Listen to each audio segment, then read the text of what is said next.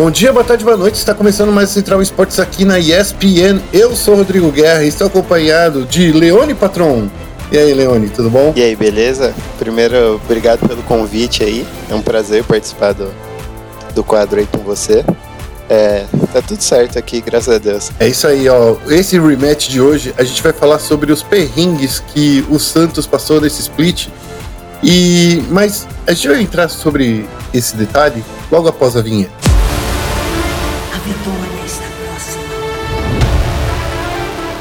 Patrão, me fala uma coisa. É, antes da gente começar a entrar na, na parte que a torcida vai querer arrancar seu couro,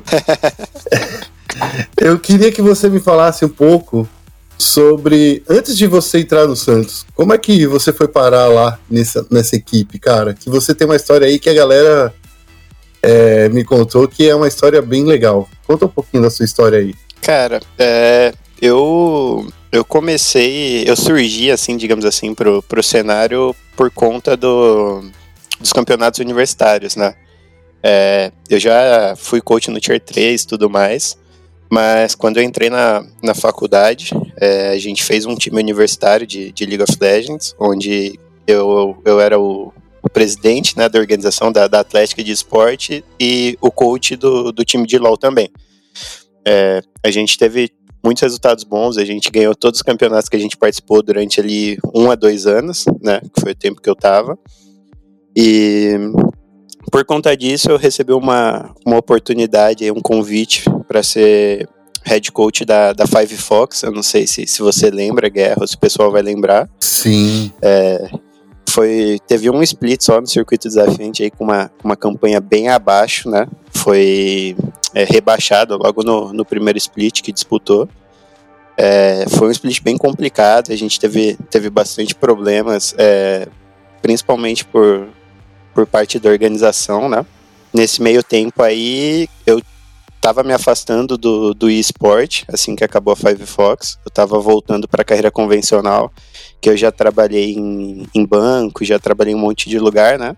Eu tinha decidido voltar para a carreira convencional e recebi um convite da, da Falco para atuar lá como head de esportes já, né? Já era, é, não era diretamente na, na comissão técnica, mas foi como head de esportes e, e eu fui a, a pessoa ali que estruturou a primeira lineup de League of Legends da Falco, que ganhou a vaga para o circuito desafiante na época.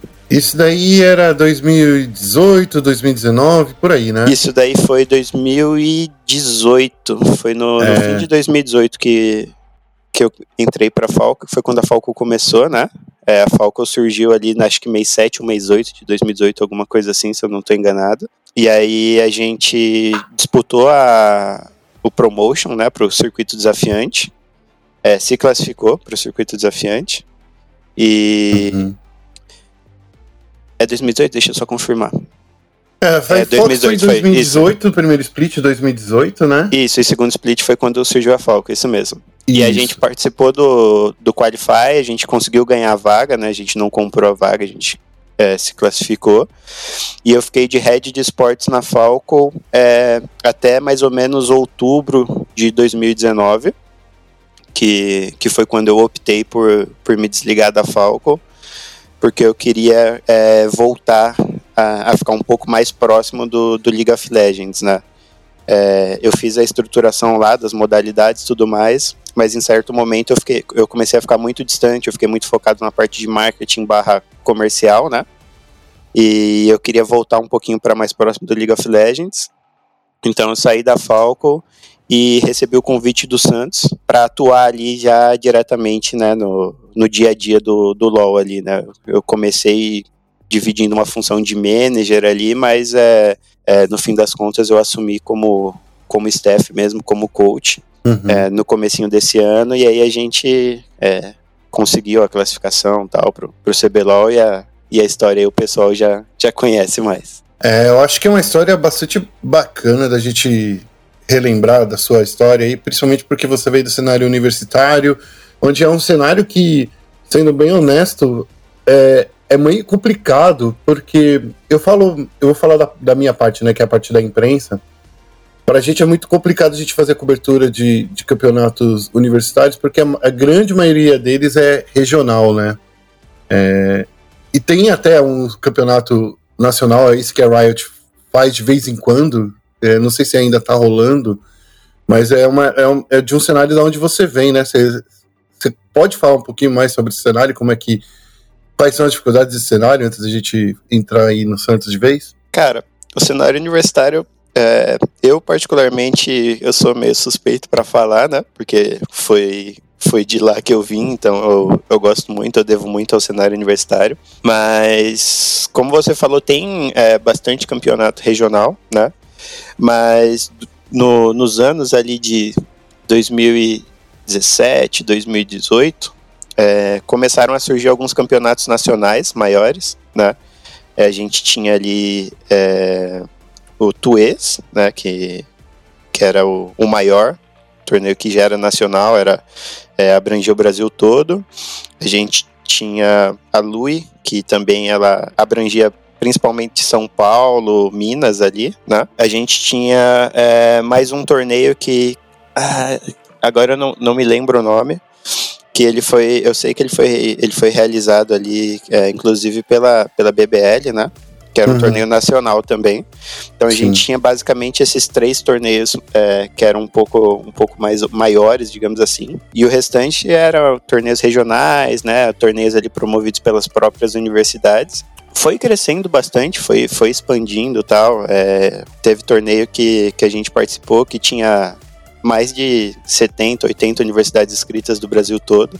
Era, é, chegou, a ficar, chegou a ficar bem grande teve torneio que para se classificar a gente jogava, é, para quem lembra aí do que era o Go for LOL, né? Era basicamente uhum. um Go for LOL, assim, você jogava, tipo, começava a jogar sábado, jogava, é, desculpa, você começava a jogar sexta-noite, jogava sábado o dia inteiro e jogava domingo ainda, sabe? Mas chegou um ponto onde ficou legal, porque começou a ter bastante atenção, é, algumas emissoras começaram a, a, abrir os olhos, né? Chegou a passar em alguns canais de TV fechada, é, finais, né? E aí surgiu o Unilol, que é o que você comentou, que a própria Riot mesmo que fazia. Quem participava do Unilol era, eram os times com maior pontuação é, dentre todos esses campeonatos que aconteciam no Brasil, né? Uhum. Então, os campeonatos eles é, eram acompanhados pela Riot, então cada campeonato dava uma pontuação e a partir dessa pontuação eles dividiam é, regionalmente, né? Então, eram possíveis classificar alguns times do Norte e Nordeste, alguns times do Sul, tal. Eles dividiam porque querendo ou não no, no Sul é, era o centro onde tinha mais equipes e tudo mais, né? Uhum. Então, eles abriam um número de vagas para cada região e aí os maiores pontuadores se classificavam para o Unilol. E era super legal, a Riot dava todo, todo o apoio, toda a atenção, transporte, era, infra, era né? presencial, né? infra era sensacional, assim, era, era a mesma infra que, que você tem no CBLOL, sabe? É, ah, então, legal, cara. Era, era muito bacana. Mas é, agora, acho que no, no ano passado, é, inclusive quem era campeão jogava o torneio internacional, né? É, Sim a, a UFBC Storm, que era o time que, que eu participava, inclusive foi duas vezes jogar o Mundial na China, né? É, mundial Universitário. Então, era muito bacana, muito bacana mesmo, tipo, era uma experiência sensacional. E só que no ano passado, se eu não me engano, a, a Riot parou de promover o Unilol. Não sei direito se foi por é, governança interna, qualquer coisa do tipo, se é porque eles estavam se preparando para as franquias, talvez, né? Não sei. É, eles pararam no ano passado, mas faz falta, cara, porque tem, tem muita gente boa lá, tem, tem muito menino jogador que eu acho que, que tendo uma visibilidade pode entrar pro profissional. Tem pessoal de staff de, das atléticas, assim, que, que eu acho que vai, vai acabar entrando no, no cenário competitivo também. Então eu uhum. espero que a Riot volte com o Nilol aí em breve.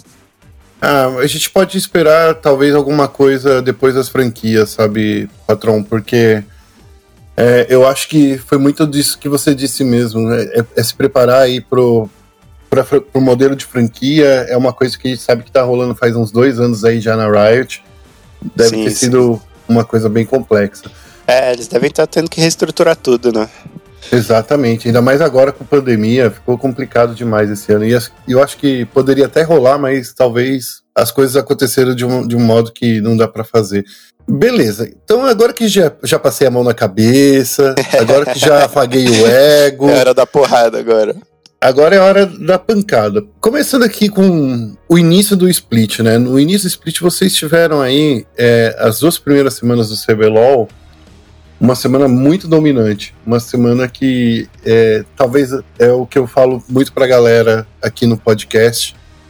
Talvez os times ainda não sabiam jogar contra vocês.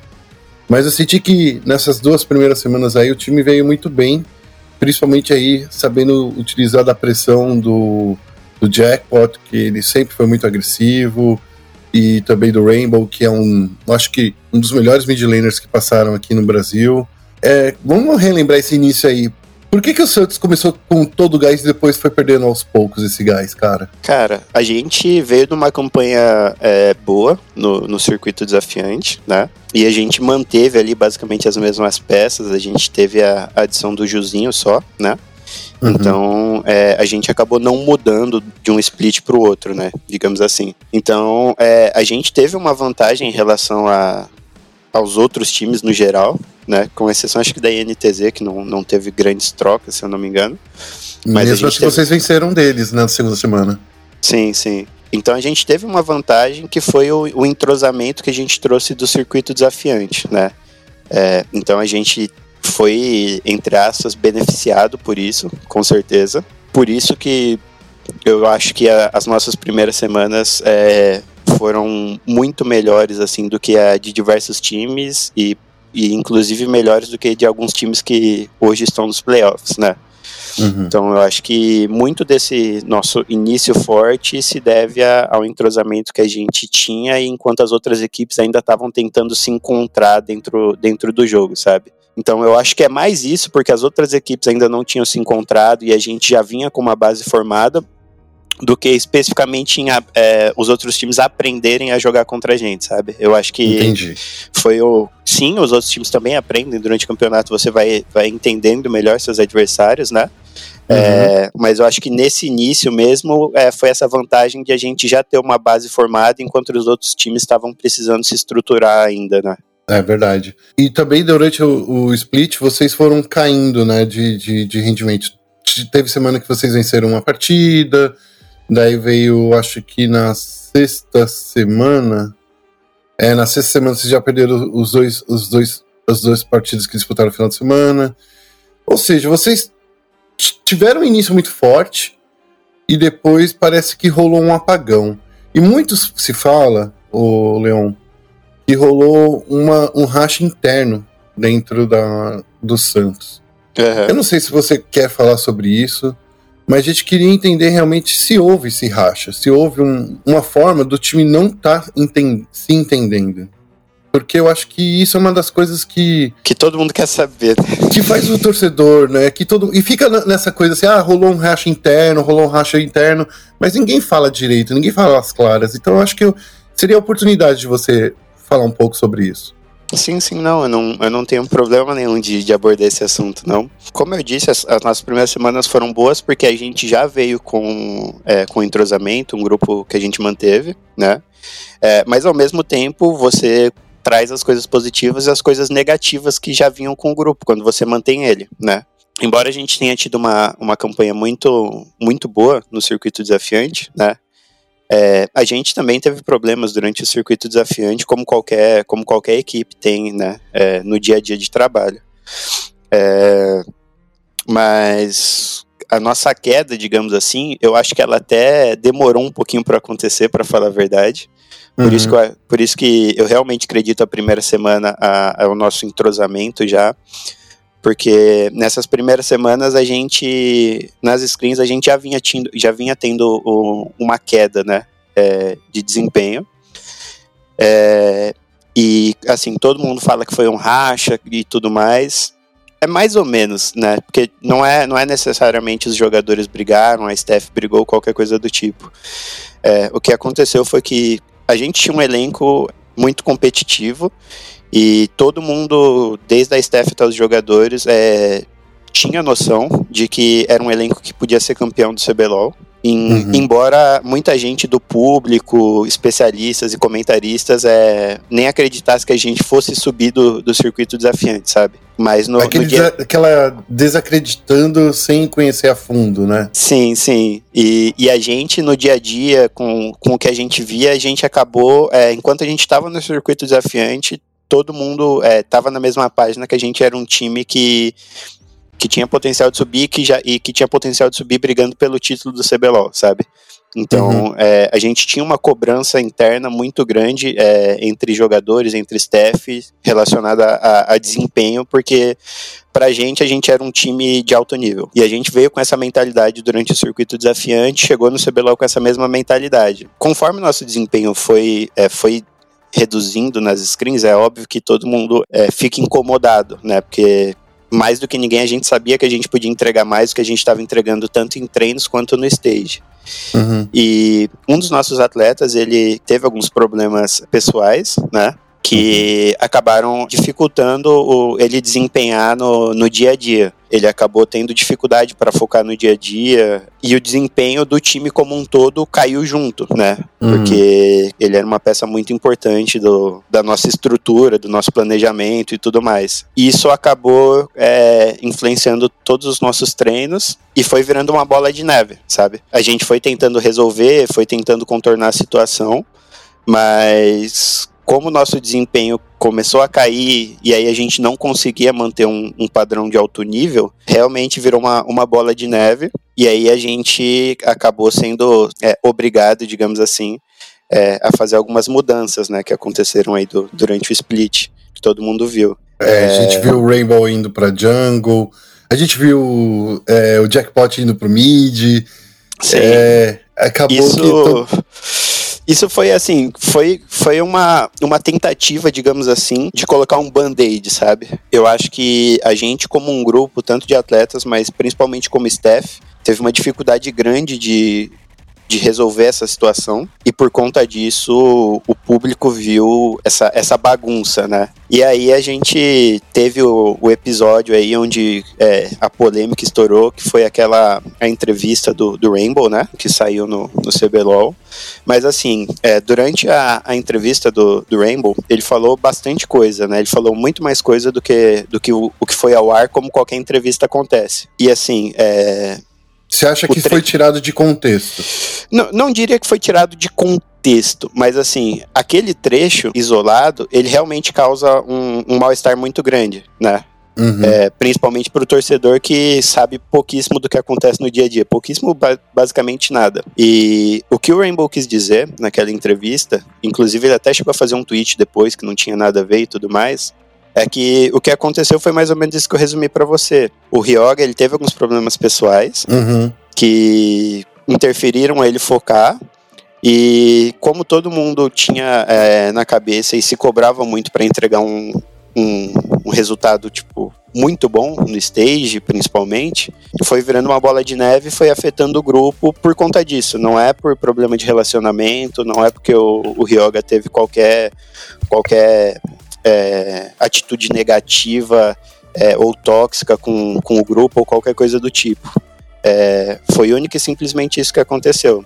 Tanto que a gente trouxe o Melchior, né, para dar um tempo do, de descanso para o Ryoga, para o Ryoga voltar a se encontrar, para voltar a atuar. E, e, a nossa intenção nunca foi afastar o Ryoga é, até o final do CBLOL, como muita gente falou após a entrevista do Rainbow. A intenção era só que ele não jogasse algumas rodadas é, para ele poder se encontrar de novo como jogador e voltar a atuar principalmente nos playoffs, que era onde a gente contava muito com ele, né? Uhum. Então o planejamento o tempo todo nunca foi afastar o Ryoga, nunca foi tirar ele do grupo, porque ele é um jogador muito bom, ele, ele somou muito pro, pro grupo desde o circuito desafiante. Essa entrevista do Rainbow acabou causando é, esse, esse mal-estar, digamos assim, com a torcida, né? E tudo mais. Tanto que nessas, nesses últimos três jogos, quem atuou foi o Ryoga, né? Uhum. Porque a gente realmente estava preparando e queria que ele voltasse. Como a nossa situação acabou ficando ali, ou vai ou racha, né? Ali no final, precisava ganhar as três partidas, ou torcer por uma combinação de resultados. A gente até antecipou um pouquinho a volta do Ryoga, porque a gente realmente contava com ele como, como um jogador-chave pro elenco, sabe? Isso foi mais ou menos o que aconteceu do, durante o split. Não teve é, problema de, de briga de jogador, de ser tóxico um com o outro, não teve nenhum problema com, com qualquer outro atleta, é, nada do tipo. Foi só realmente é, algumas situações ali que que prejudicaram o Ryoga a desempenhar, e por conta disso a gente teve que fazer algumas mudanças aí até que, que o Ryoga conseguisse se recuperar e, e atuar de novo em bom nível. Eu, eu lembro que eu ouvi alguns comentários é, que era mais ou menos assim, é se o Ryoga jogar, veja se o Jackpot vai jogar. Eu falei assim, nossa, cara, eu acho que vocês estão pegando pesado demais, sabe? Eu, eu, alguns desses comentaristas aí do, do não vou falar quem, né, mas porque pessoa não tá aqui para se defender. Sim, sim. Eu, eu sentia que eu tava fora, né? Por mais que eu estivesse em todas as coletivas, por, me, por menos que eu faça muitas perguntas, mas eu estava em todas as coletivas, né? Eu nunca senti isso, essa coisa assim, ah, se o Ryoga está jogando, o Jackpot não joga, sabe? Eu, não, eu nunca senti isso. Então, é que na verdade, é porque o que que acontece? É, a, muitas vezes, tipo, alguém comenta alguma coisa, às vezes um jogador, às vezes alguém da staff, às vezes alguém da, da organização comenta alguma coisa com, com alguma outra pessoa do cenário. Uhum. E, e acontece isso, tipo, você ouve a história pela metade, você ouve um trecho pela metade, e aí você acaba é, distorcendo tudo, ou, ou é, tomando é, alguma coisa como verdade, sabe? o que aconteceu foi é, basicamente isso que eu falei. E assim, é, os coreanos, é, tanto Jackpot quanto Rainbow, eles vêm de uma cultura muito diferente da nossa, né? Então, a, a, cultura deles é uma cultura que costuma ser muito mais direta, costuma ser muito mais seca quando fala as coisas, não tem muito rodeio, digamos assim, né? Tanto que aquele trecho da entrevista do Rainbow, por exemplo, depois ele viu a repercussão que deu e ele, ele falou comigo, ele falou, meu, eu não falei nada por mal, eu só falei que ele não ia jogar por enquanto, tal, mas é, eu acho que ele vai voltar a jogar e tal. Ele veio falar comigo, sabe? Muita gente acaba misturando porque não entende direito como que o que passa na cabeça né, dos coreanos por conta dessa diferença cultural. O Jackpot e o Rainbow, os dois vieram para o Brasil querendo ser campeões, vieram para o Brasil com, com uma mentalidade de, de conseguir sucesso e, e tudo mais. E eles realmente. Assim como todo coreano, né? Porque assim, vamos combinar, por mais que a Coreia tenha quatro times que vão pro Mundial, a gente sabe que no Brasil o time que tiver melhor desempenho é só ele que vai, né? Então acho que é nessa visão aí de participar do Mundial, de, de aparecer para outras pessoas, né? Sim, sim. Então é, eu, foi basicamente isso. Então é, essa questão de ah, tem, o Jackpot não vai jogar se o Ryoga não jogar e tudo mais, foi só é, o reflexo, o reflexo, quer dizer, o reflexo não porque isso não é, não é realidade.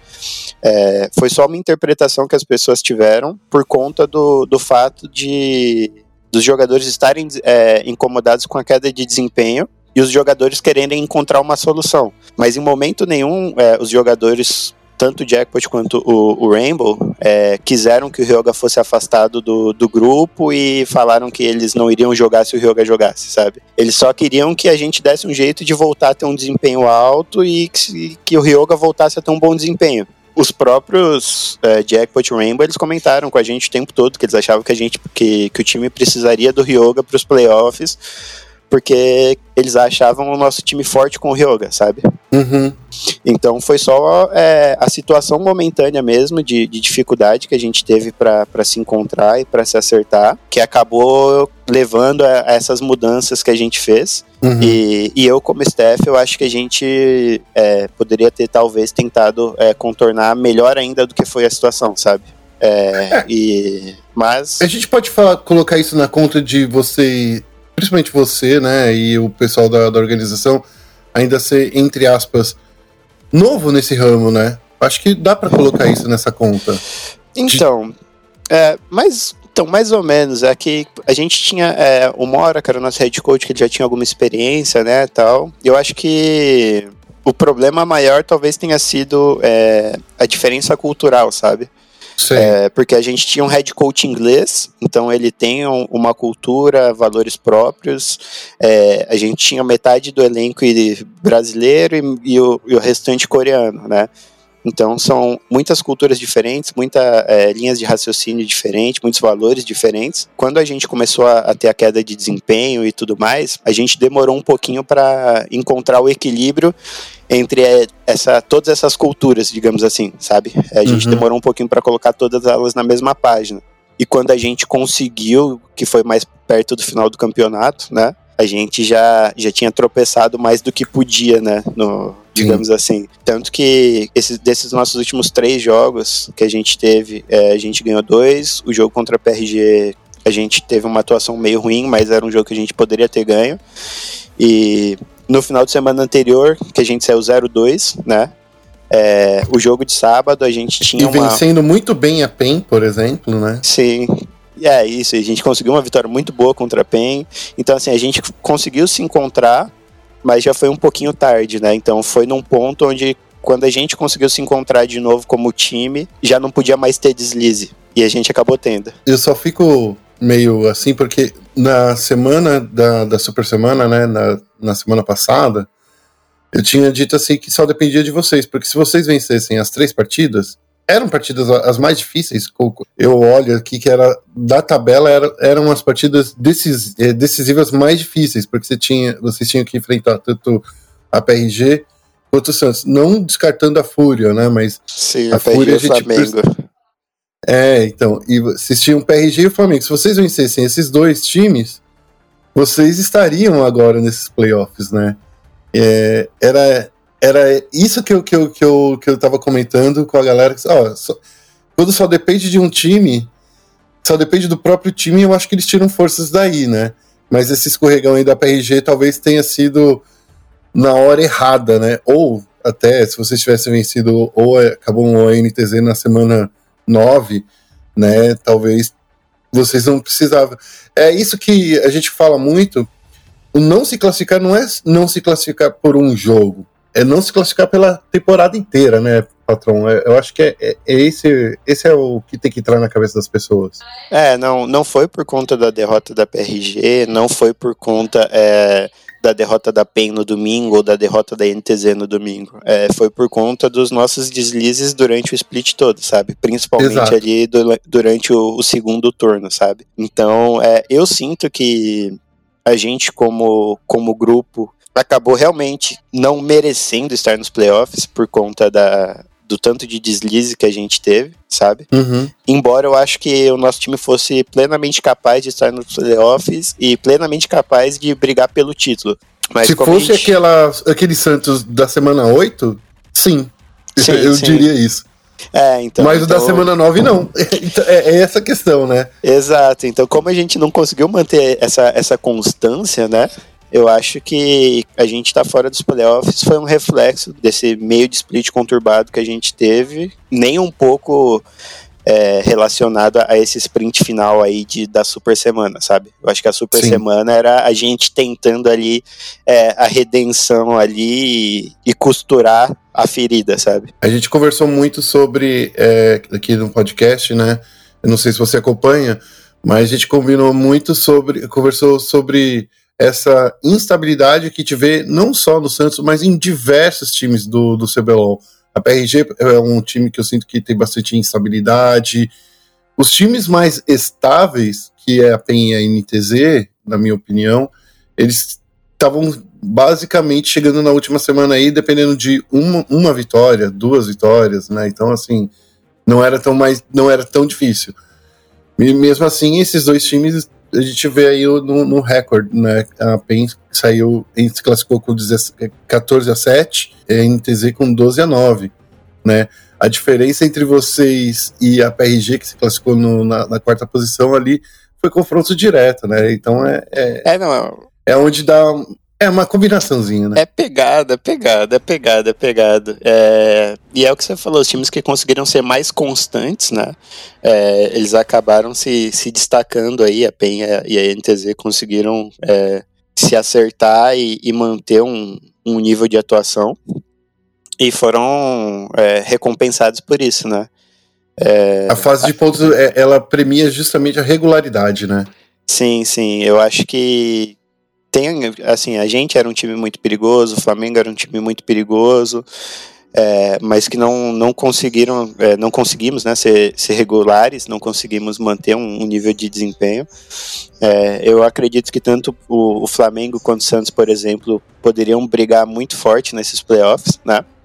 Mas uhum. É, as duas equipes é, pecaram ali no, durante o, o campeonato, demoraram para encontrar um padrão de jogo e, e ficaram fora. É, é natural. Então a gente tem que é, buscar ali, quando for jogar um, uma fase de pontos ali, sempre a, a, um padrão de jogo, sempre uma regularidade, sabe? É essa lição maior que fica desse CBLOL para você? É, eu acho que eu acho que sim.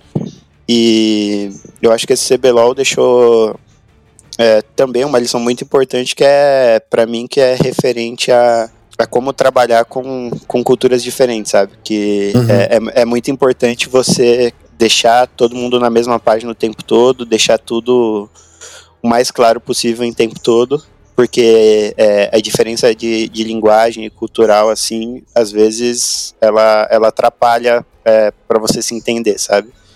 Então, para mim, eu acho que tentar manter um time coeso ali e com padrão de jogo é, é, muito importante e qualquer equipe aí que trabalhar com estrangeiros, tanto como jogador quanto como staff, eu acho muito importante manter sempre um nível de diálogo grande e manter sempre tudo em, em pratos limpos assim, porque não é difícil de você trabalhar é, com culturas diferentes, desde que a conversa seja constante, sabe? A partir do momento que a gente é, manteve a nossa conversa constante, todo mundo é, na mesma página, a gente conseguiu se encontrar e ter bons resultados, sabe? Legal. O patrão, antes da gente encerrar aqui, eu, eu passaria a tarde inteira conversando com vocês. É, é, muito, é muito bom, é muito bom, porque eu sinto que você não se esquivou de nenhuma das perguntas, mas eu acho que dessa você vai se esquivar. Vamos lá, vamos ver. Porque assim, eu sei que você não pode falar praticamente nada sobre franquia, é, é uma coisa da Riot, mas eu queria que você me falasse de plano para o futuro, porque vocês têm duas janelas aí no horizonte. Uhum. Uma entrando na franquia, outra saindo da franquia. Então, como é que estão os planos aí do Santos aí para o futuro? Então, cara, é, como você falou sobre franquia, né? É, a gente não pode falar muito e, e, nem consegue, né? Porque tem, tem muita coisa que depende é, da Riot, né? Mas sobre planejamento e, e tudo mais pro, pro ano que vem, pelo que eu sei no, no Santos, é, uhum. o Santos ainda conta com, com o projeto de LOL, né, para 2021. E, mas é a única coisa que eu tenho informação, assim, agora sobre, sobre franquia. É, é se vai ou não vai, é só a Riot mais, agora que fala. É, sobre esse tipo de coisa, eu, eu infelizmente não sei nada, mas a única coisa que eu posso falar para todo mundo é que o que eu tenho de informação interna aqui é que o Santos conta com um projeto de LoL para 2021.